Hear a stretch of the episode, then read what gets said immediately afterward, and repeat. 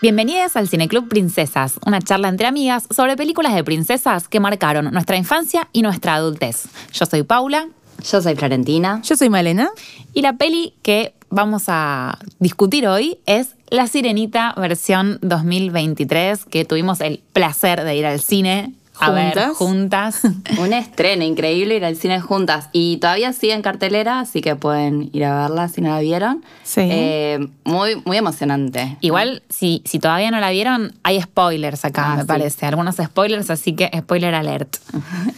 No es que no conozcan la, la- la trama, imagino, pero hay spoiler. Vamos a hablar de las diferencias con la original. O sea, obviamente esta charla es un poco una continuación de nuestros episodios 2 y 3 sobre la Sirenita 1989.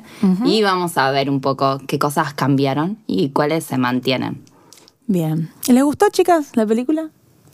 Me gustó mucho la experiencia de ir Sí. al cine, increíble para el cineclub ir al cine, porque empezamos en pandemia, veíamos cada una la peli en su casa Sí, y, sí, sí, y era charla virtual y de repente estar juntas Un en el cine como niñas que nunca hubiéramos ido a ver la sirenita en otro contexto fuera del cineclub. No. Y además vinieron, se sumaron otras amigas, así que hubo ahí como una salida del cineclub ampliado, muy, muy divertida. Sí, a mí la peli me gustó, me pareció muy larga, no entiendo por qué hacen las películas tan largas, es como media hora más larga que la original y no hay mucho, Que es, que es ¿no? una Eh, constante en todas las pelis nuevas, ¿no? Que a mí Sí. siempre me molesta. Una de las cosas que me gustaban de las pelis para chicos es que se mantenían en los 90 minutos, Sí, 100 como mucho, no y para mí es algo muy lindo. Sí. Y ahora las pelis buenas, como que hay un medio un, no sé, un acuerdo de que tienen que ser largas, y es algo que me Sí, molesta. cuanto así. más mejor, una cosa rara, Sí. cuantitativa, ¿no? Sí. Escuché que tenía que ver con el tema del cine, ¿no? Como que la gente que paga su entrada quiere que sea una película que valga la pena. No,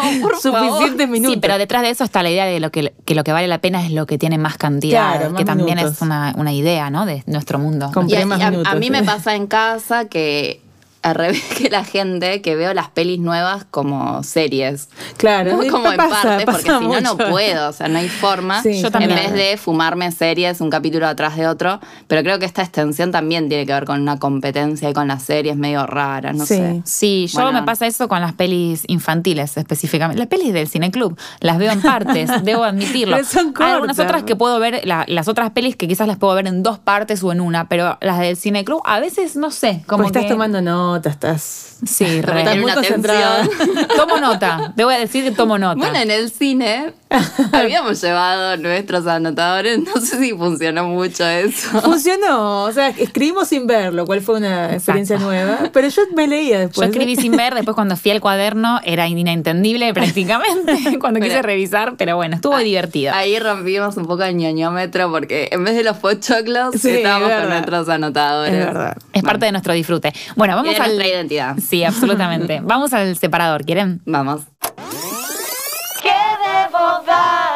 Para vivir fuera del agua? Bueno, ¿qué cambia? ¿Qué hay nuevo? Podemos empezar por Ariel, ¿verdad?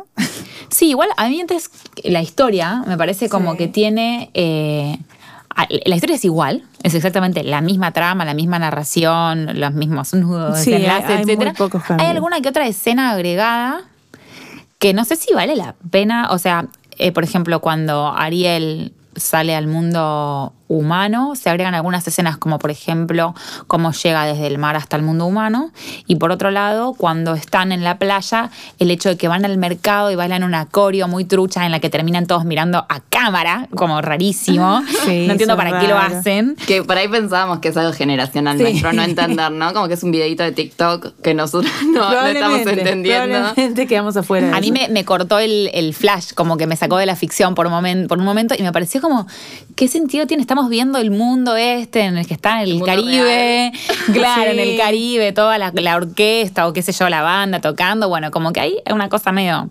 innecesaria y después se Pero agregan... también tiene algo bastante musical, ¿no? Eso, Sí. ¿no? No sé. Yo no, No, sé que miren a cámara. Miren a cámara, y pero en el teatro. No, no, No sé. sé. me parece raro. Eh, y también me pareció gustó, que, que sí hubo más, más protagonismo de, o sea, más, pasaron más cosas en el mundo humano que en la peli original. Como que hay más historia en la, en la playa, e incluso cuando ella y y Eric, que todavía no están saliendo, eh, van a recorrer, como Sí, que se en el palacio. hay más cosas de Claro, no pasa todo en el palacio y está más representada lo- la visión de, de la superficie sobre el mar, que antes no aparecía tanto, como que aparece más mostrado ese mundo de la superficie que en la otra peli no, no estaba. Es, es más, podríamos decir, equitativo la representación entre los dos sí. mundos. Parece que había humanos que se habían quejado de que no parecía lo suficiente. Entonces querían La una versión representación, inclusiva claro. de representatividad, porque hay Del ser humano. y el ser humano blanco. Ah, no, perdón. No, pero para, para, para, para, para. Exacto. Hay un tema acá, ya que lo mencionás, el ser humano blanco, eh, que hay- fue muy polémico que la sirenita de esta peli, y esta es la cuestión principal, creo, del, del- del marketing y de, la, y de la razón por la cual la estamos también trayendo, es la polémica porque ella es negra. Hay una sirenita negra. Bueno, hubo mucha polémica, al menos previa a- al estreno, ¿no? Como que desde Sí. que se anunció que se iba a hacer la nueva Sirenita y se anunció el casting, hubo mucha indignación, ¿no? De estos hombres blancos. Y Eh, mujeres y mujeres, personas. Personas, y ¿no? Yo etcétera. como hombres, pero bueno. no, pero claro. porque representan eso, ¿no? Sí. Eh, Qué bueno que, eh, bueno, desde el hashtag mm, como no mi Ariel, ¿no? Como, ¿No, mi Ariel? no, claro, eso era como con lo que se. como, No me representa. claro, y además eso, como no toquen. No te met- con, lo- con los pibes no te metas, con los no chicos te no te metas con mis historias. Con mi infancia, Con mi infancia. claro. Como no cambies mi mundo. Bueno, este mundo en el que vivimos va a ser diverso. Vas a hacer películas con negras protagonistas. Bueno, está bien, no puedo evitarlo. Pero no. No la mía. toques. Busca tu princesa. Claro, Claro, quizás por eso es que la historia la mantienen tan igual. Di- Dijeron, bueno, ya está, metimos una sirenita negra, no vamos además a cambiar la trama de la historia. Claro, yo sentí algo de eso también, ¿no? Como bueno, después vamos a hablar un poco de Úrsula. Como que no hubo grandes cambios ahí que yo pensé que iba a haber, eh, o que iba a haber algún guiño más. Eh, pero siento que eso, como que bueno, ya poner, poner piel negra en la protagonista fue bastante. Y hay algo también que podría ser, que puede generar eh, polémica, que probablemente lo haga. Esto de que viene la, la piel negra de Ariel, pero sin la historia, ¿no? De la esclavitud. Y, o sea, no parece t- como representante de todo un pueblo que. De una comunidad, Claro. de, un grupo, de un colectivo, de un grupo, bueno, de una minoría, no sé cómo. Es Claro, como igual porque- lo anterior, pero negra. Porque más que nada por cómo aparecen representadas las personas negras de la superficie, ¿no? Sí. En ese castillo que no se sabe dónde es, que bueno, la reina es negra, Claro, ¿no? Como que sí. no es solo Ariel, Sí. que es sirenita y puede ser de cualquier color. Eh, entonces hay como, como que bueno, está los argumentos conservadores de la inclusión forzada, la indignación a la que nos tienen acostumbrados, pero también hay como algunas voces de, con argumentos progres que cuestionan esto de, bueno, pero se borra la historia de- del pueblo eh, negro, ¿no? Como que, bueno, en el reino eso, la reina es negra y no eran esclavos, tipo la servidumbre es blanca. Blanca. Es como Bridgerton. ¿Vieron Bridgerton, la serie que hay mezcla No. de. Claro, la idea es que eh, hay personajes negros, blancos, todos en un palacio de la realeza, etcétera, y está esa, esa cuestión también. Claro. Como, como por qué. Pero también la pregunta es por qué. Los negros tendrían que hablar de la negritud. Siempre O sea, de la negritud. Es lo, es lo mismo que las Me películas. trajeron acá para. Hablar de que soy negro otra vez. Es lo mismo que como las, las, por ejemplo, lo que se había dicho de, no sé, las personas gordas tienen que hacer de la amiga gorda en, la- en las películas de comedia romántica, las personas gay Sí. tienen que hacer de gay, como que si siempre tuvieran que mantener esa categoría identitaria fija, Y traer la lucha. Porque es lo único ¿no? que tienen para decir. Y traer como este el discurso que está bien que, que puedan soltarlo, o sea, que sean parte de la ficción. No sé, a mí, me- a mí me gustó. Claro, eso. esto, que, que es una ficción, ¿no? Porque por ahí, o sea, bueno, hay historias documentales, como que no es que se borra eso, si queremos saber la historia del pueblo negro, de sus luchas y de la esclavitud, que es real y que está bueno no olvidar, pero no hay que recordarla en todas las ficciones en las que aparece un personaje. No, o, si quieren, o si quieren que las recuerden, pero que no le atribuyan al personaje negro la responsabilidad de hacerlo, digamos. Claro. Es como, bueno, que es una mirada muy eh, etnocéntrica en el sentido de los personajes blancos no están hablando de la blanquitud y de cómo los cómo colonizaron a América. Por ejemplo, ¿no? Sí, Digo, como una obligación siempre de las minorías de estar De hacerse en valer. lucha, Sí, ¿no? de estar en Bueno, lucha, con. Flor de la B pasó mucho, ¿no? En su momento. Sí. Eh, siempre pasa algo de, de eso. Eh, que, hay algo de, bueno, de personajes públicos que tienen como un deber de, de visibilizar la comunidad y sus conflictos. Pero bueno, esto de, de eh, tienen la obligación de siempre estar hablando de su historia. De, Sí, tal cual. es como, no, liberemos, o sea, al menos el espacio de la ficción, como que es una locura que les pidamos también ahí, que los obliguemos a, Sí, sí, sí, a sí. estar contando. Que obliguemos a los guionistas a que cuenten la historia sin que pueda haber un personaje negro que esté haciendo otras cosas además de ser negro, ¿no? Porque si no, que lo único que importa es eso, es resencialista al punto Claro. al fin y al cabo de esa cual. mirada. Eh, sí, igual yo me pregunto, bueno, la peli evidentemente quiere ser más progre o estar a tono con, con el cupo, con las minorías, etcétera. Me pregunto si cambiando en este caso el color de piel, pero con una categoría identitaria de los personajes, es suficiente para hacer progre sin cambiar la historia, digamos, ¿no? Si la narrativa, cambiar la historia me refiero a la historia de la peli, ¿no? Si alcanza, si es más, si Sí. es más progre porque agregan estos personajes, pero no tocan nada de la historia, si sigue habiendo una princesa, un príncipe, se casan, etcétera, ¿no? La familia. Hay cosas que cambiaron sutiles, o sea, obviamente no es como, como la Bella Durmiente que la tuvieron que cambiar toda porque no, no se sostenía por ningún lado. Sí, que ya la protagonista es maléfica, ¿no? Claro, Que a sí. ese punto dieron vuelta. Sí, la, la tuvieron que soltar a Aurora porque era muy difícil. Con la voz, sí, después vamos a hablar de la voz, pero hay un tema con, que, que veníamos hablando, el tema de la edad de Ariel, ¿no? Esto de que tiene, sigue teniendo 16 años, sigue casándose a esa edad y yéndose de la casa. A mí me gustó que la vi menos sexualizada como personaje. O sea, la Ariel de dibujitos es súper sexy y tiene 16 años. Y esta, si bien es bellísima y por supuesto que también es sexy, todo el tiempo le dicen eh, girl, ¿no? Le dicen que es una niña y actúa más como niña. O sea, la, la veo más cercana a una chica de 16 años, que también, obviamente, una chica de 16 años tampoco tiene 8, ¿no? O sea, No, empieza a niña, despertarse la sexualidad. Sí, Pero justamente está tematizando eso la Sí. película, ¿no? Sí, Como sí. esos deseos y. Tal cual, sí, aparece el deseo fuerte, pero la veo un poquito más aniñada y me queda más cómodo este personaje de 16 años. Ahora es verdad que igual se está casando. que como volvemos a las contradicciones, porque por un lado está siempre esta discusión y, y esto de la edad de las princesas, que acá se mantiene, que tengan Sí. que tener 16 años, y bueno, es medio complejo.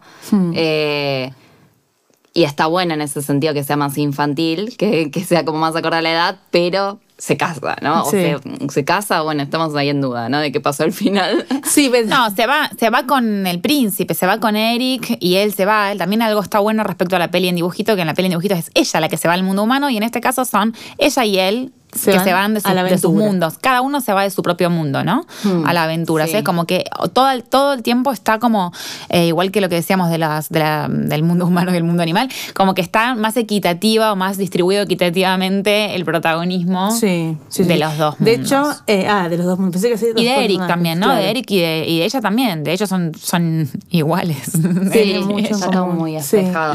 Bueno, y en esto de, de, mm, como que la sirenita desde el original, ¿no? De 1989 siempre fue tomada como un símbolo de ruptura de los binarismos, que ahora vamos a volver con esto de los dos mundos, ¿no? Como que aparecen estos dos mundos muy separados y la sirenita al tener el deseo de, de formar parte del mundo humano eh, y no sentirse identificada con su cuerpo de sirena, eh, siempre fue tomada como, como una bandera desde la comunidad, sobre todo trans, eh, que incluso como que una de las organizaciones de caridad trans más conocidas eh, se llama Sirenas, ¿no? Mira, Como- yo no sabía todo esto. Claro, no, yo como que bueno, en los últimos meses, después de que grabamos el primero, Sí. como estaba esta peli, salió como muy fuerte las historias de Divine Sí. eh, y toda la historia original de, bueno, cómo Andersen llega a escribir este Sí. cuento y la relación con su biografía, que por ahí no la conocíamos antes.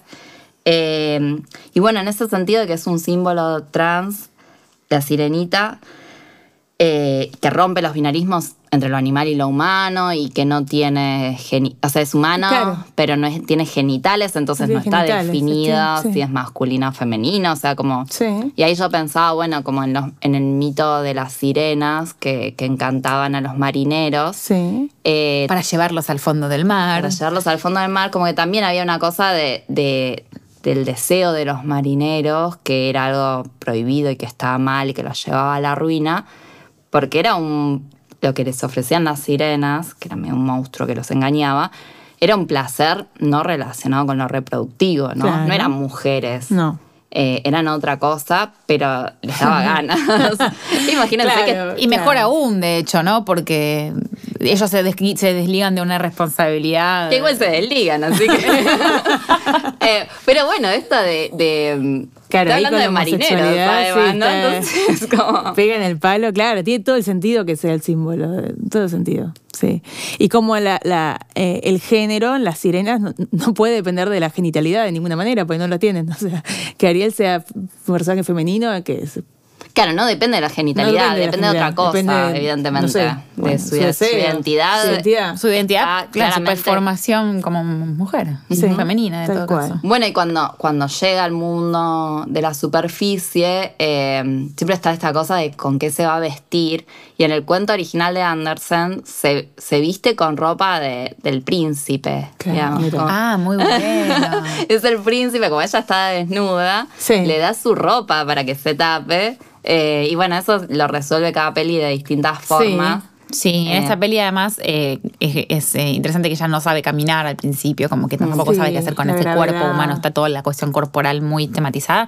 Y está la escena en la que ella llega a la superficie porque la pesca un pescador literal con una red. Sí. Ella llega desnuda pero tapada con unas algas naturalmente. Sí, porque la pesca un pescador muy respetuoso del cuerpo Muy ajeno, respetuoso. ¿no? Súper respetuoso. Oh, criatura, ¿qué te ha pasado? Otro naufragio. Estás Sí. acá, que tuviste Una que atravesar una en catástrofe. pero que no habla. Ni se le un regalo. de- un del regalo del cielo. Mal, mar, y ella no habla. Muy incómoda esa escena, ¿no? Sí. A mí me ponía un poco mal.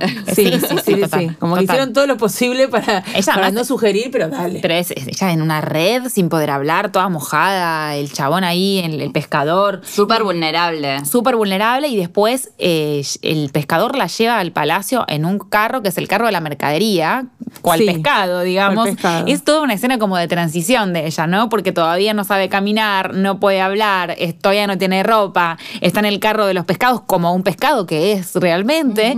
Y eh, Que antes en la otra era como, era Eric directamente. quien la Directamente, encontraba. Eh, y bueno, ahora ya Eric la va a conocer vestida y un poquito más humana. Claro, porque ahí está toda la cosa de uno de, las, de los procesos de transformación en humana que es que implica eh, las, la- las que tra- las trabajadoras del palacio que la visten, la peinan cual realeza, digamos, ¿no? La, la, Claro, la bañan, vestida y no de cualquier forma. ¿no? Exacto. Con, con toda la servidumbre. le ponen tacos, no puede caminar Claro. en los tacos. Sí, sí, El sí, corset, sí. obviamente otra vez la imagen del corset, como en ¿Por todas qué las deciden pelis. que esta náufraga merece toda esta atención? Sí, ¿no? eso sí, Esta que no O sea, habla, ¿por que está en shock, que no sabe el origen. Eh, que casi se quema porque no entendía lo que era el fuego. También ahí está empezando a conocer como objeto, está conociendo el mundo humano. Parte del transformarse en humana también es conocer ese mundo. Bueno, y ahora tenemos, en esta como novedad, tenemos la voz de ella eh, interior, digamos, ¿no? Cuando ella la sacan y empieza a conocer el mundo, canta hacia adentro. No tiene, no tiene voz, pero la seguimos escuchando. Eso eh, está bueno, primero, esta idea de que, de, de que sigue teniendo voz, no es que le sacaron los pensamientos y la posibilidad de, de- de ver el mundo, de criticar, de, de pensar. Y además ya rápidamente se pone crítica del mundo. eh, de la superficie que antes no parecía para nada. ¿no? Claro, hay más ambigüedad, ¿no? Sí. En este personaje, más contradicciones, Sí. como que duda de si estuvo. Primero que dudó antes al firmar Sí. el contrato, no estaba tan segura de no, una. Úrsula la, la- la Hubo un poco de coacción acá, Sí, ¿no? sí, sí. Eh, pero después, incluso cuando sale, eh, se da cuenta de que dejó mucho atrás, Sí. ¿no? Y no está tan segura de esa decisión.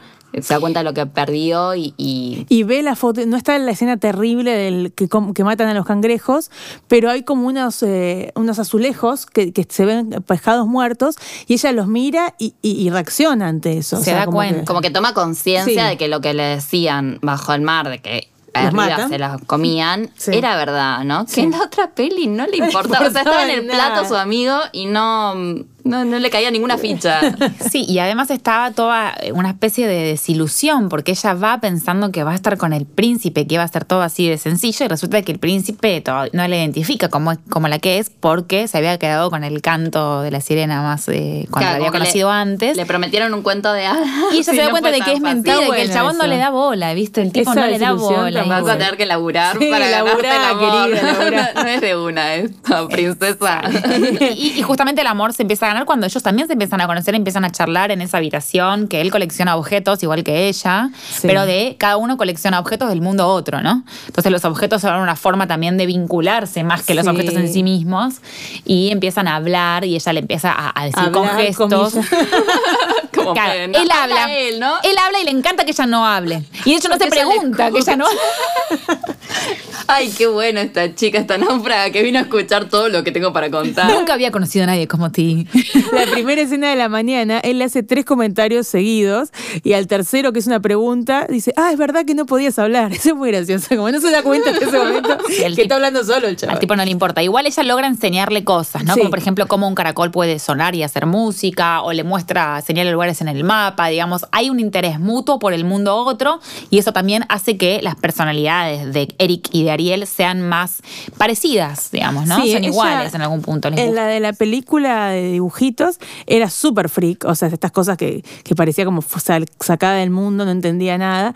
Acá se la ve como más, eh, no puede hablar, pero entiende cosas, enseña cosas, como estabas diciendo. Claro, puede enseñar. Incluso la escena del tenedor, que se peina con el tenedor, Eric no la ve, la hace en el pueblo eso. O En sea, el no mercado. la ve eh, peinándose con un tenedor, o sea, como eh, está más... eh, Que igual estaba bueno, ¿no? Que Eric se enamorara de sí, eso, de ¿no? de que era medio Phoebe, para mí. le- Phoebe de Friends para mí. Le Sí, también típico, la, la- la- la chica medio torpe, ¿viste? Y el rico, es tipo, típico también. Bueno, Sí. pero está bueno esto de los objetos que decía Pau antes, de que los unen, ¿no? Como coleccionistas acumuladores, que, que bueno, que es esto de- del lugar de la cultura, eh, y que son objetos, bueno, el catalejo, que se cae al principio, que justamente es un objeto para ver y para ver el mundo del otro, para acercarse a lo que está. Claro, acercarse a lo que está que el lejos. catalejo se le cae a Eric y lo agarra Ariel, o sea, es el, el objeto que los conecta, digamos. Sí. Que para mí reemplaza un poco a la flauta, ¿no? Sí, Que la flauta, no está. se dieron cuenta, sacaron Era esa muy flauta. difícil sostener ese simbolismo, pero bueno, el catalejo ahí alargadito, Sí, sí, sí, parecido, la ¿no? forma, eh, Me parece interesante cómo los objetos eh, sirven para esto, para, para conectarse con lo otro y no para tenerlos en sí mismo, digamos, no solamente acumulación, y contrastan con otro objeto que es el espejo, que el espejo es más conflictivo, ¿no? Como que el espejo muestra un reflejo que a veces asusta, asusta a ella, asusta al tiburón, al Sí. tiburón cuando lo va a Ajá. agarrar. Eh, Úrsula tiene un Engaña. espejo, engaña, Porque porque el tiburón Úrsula, engaña exacto, también. el tiburón lo engaña, y Úrsula tiene un espejo en el que no se refleja y otro espejo en el que sí, como que hay una, una cosa del, del ser que es distinto al, al relacionarse con, ¿no? Y hay otra escena del espejo, está buena, después de cantar parte de él, que ya vamos a hablar, eh, suenan los fuegos artificiales, Ariel sube a la superficie y se ve en la superficie el reflejo de Ariel y ella pasa. Entonces como que pasa el espejo. Exacto. Rompe el espejo. Rompe el- Rompe el Exactamente. espejo, es como ir más allá de lo, de la pro- de lo Sí, propio, de mirarse a sí misma y de ir para el otro lugar, digamos. Y eh, esto de que están espejados Eric y Ariel, entonces se, se justifica un poco más su amor, más, más que la primera, con esto de los objetos a full, pero también los dos tienen un conflicto con sus padres. Eric es adoptado en esta versión, pero no quiere ser el tipo de rey que fue su papá, quiere, la, la madre no quiere comerciar tanto y él quiere investigar otros lugares. Claro, Entonces, tiene lo- esto como de aventurero, Sí. pero que también está muy asociado al, al comercio, ¿no? Sí. Que, que este- esta acumulación de objetos está como, bueno, una cosa medio de querer conocer culturas, pero también de buscar cosas baratas Sí, en eh, otros lados. completamente. De hecho, una de las cosas que Ariel le enseña a él es romper una roca y encontrar un diamante. ¿Se Claro. acuerdan que ella le dice, mira, acá Valor, tenés", y, el, y tipo claro. está enloquecido y claro, ahí se enamora y dice, con esta mina me hago rico. Me hago rico con Pero también él, él como que le mostraba esa piedra como algo valioso, bello. Y también está bueno esto de que ella sabe que en realidad lo valioso está en el interior, ¿no? Sí. Conoce lo que no se ve. Que es lo mismo que pasa eh, en la parte más hacia el final, cuando rompe el collar, Sí. donde se encierra su voz. Como que sabe que lo verdaderamente importante está en el interior. eh, abajo de esas eh, Ni superficie, digamos, que no que es lo- un objeto que es un cascarón, ¿no? Tal cual, ve el cascarón. Y lo rompe ella el collar, que en la 1 no pasaba. Y ella mata a Úrsula, ella tiene el timón del barco. Es más activa. Eh, Es mucho más activa que en la película. En su Sí, se historia. agarra, se agarra también sí. medio de las mechas con Vanessa, ¿no? Se agarra Hay- de las mechas. Hay muchas escenas que están ahí con, con Talía, con Talía que era la verdadera sirenita Sirenita, Sí, total, total, latina, total. Que, que no necesitábamos una nueva. Sí, sí, absolutamente. Bueno, y está esto también de pensando en que él quiere comerciar. También está esta escena que está incluida acá, que no estaba en el original, es en el mundo humano, que van al mercado, ¿no? Eh, y conocen las cosas en el mercado. Y ella va agarrando cosas y nadie le cobra. Como que supongo que él va pagando atrás. pero- Supongo que eso, para mí algo como muy de la minita que quiere comprar, está en el shopping, ¿viste? Y, Porque y los no tiene plata. Los vendedores no le dicen nada. Le Como, sonríen "Che, y le dan". Señora, hay que pagar las cositas. Y atrás acá". va Eric ahí. Claro, dicen, bueno, el chabón va a pagar. Está con el príncipe, claro. le pagan la factura, le pasan la factura. Acá cobro, es verdad, conocen al príncipe, entonces no hay problema. Y en ese, en ese ir buscando las cosas, ella agarra una flor y se la come, que muestra Sí. también ese salvajismo de, de, bueno, de no identificar para qué sirven las cosas. eh, y que era una flor ornamental. Pero yo pensaba que está bueno eso de que en realidad hay muchas flores que son comestibles, ¿no? Y que nosotros culturalmente nos cuesta verlas con, como comestibles. Que ahí vu- vuelvo un poco a, a la ciudad nos regala sabores que, Sí. que pasa mucha data de flores que están en nuestra ciudad. Igual, ojo, no lo hagan en sus casas. Una Sí. amiga se envenenó. Una amiga se pensó No, que había no. una flor comestible y se envenenó y tuvo que ir al hospital. Está bien, estaba radiante. Está bien, ¿eh? hay que hacer eso con buena data, ¿sí? Porque Sí, sí, sí, hay sí. flores que son comestibles No y otras Ariel. que no.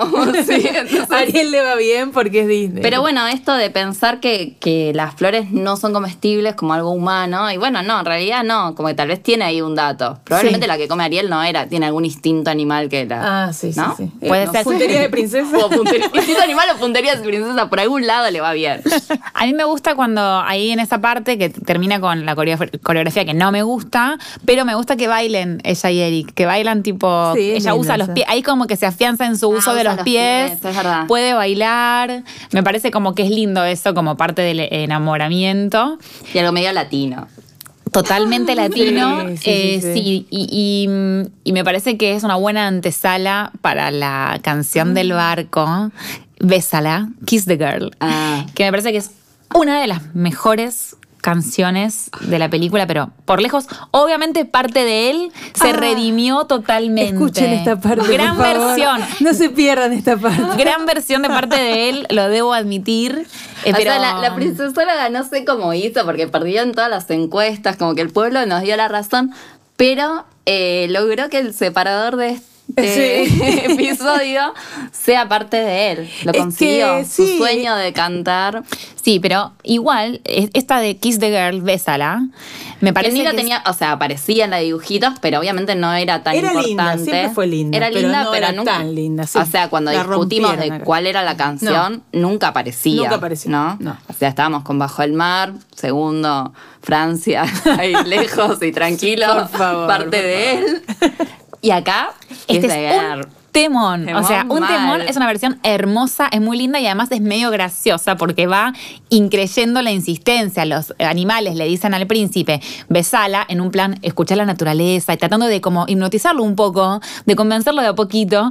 Y cada vez, a medida que va pasando la canción y él no se anima a besarla o a preguntarle, porque le dicen, no tengas miedo, pregúntale, ¿no? Consentimiento. Claro.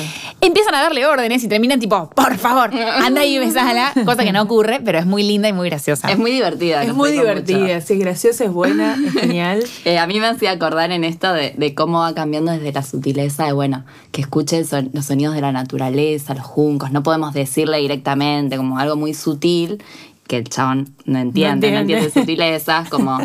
eh, me hacía acordar a la de Lelutier, por ahí me, me voy muy lejos, pero eh, que hacen el, la invocación al beso, del beso de Ariadna, Sí. eh, que ahí hacen como una ópera en la que el que encarga la ópera le va pidiendo al compositor que, que, bueno, que lo vaya bajando al público, ¿no? Que el público necesita un mensaje más Más claro. claro. Y terminan con el besame muñequita, la la la.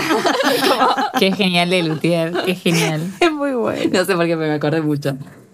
Y bueno, entonces parte de él, eh, finalmente era el temón de... de- Para, para, para. Vamos a hacer una parte 2 de Dale. este episodio, ¿les parece? Dale. Porque, Sí, porque, si no empieza con parte de él. si les gustó, pueden compartir, suscribir, calificarnos. Nos vemos en el próximo episodio de Cineclub Princesas.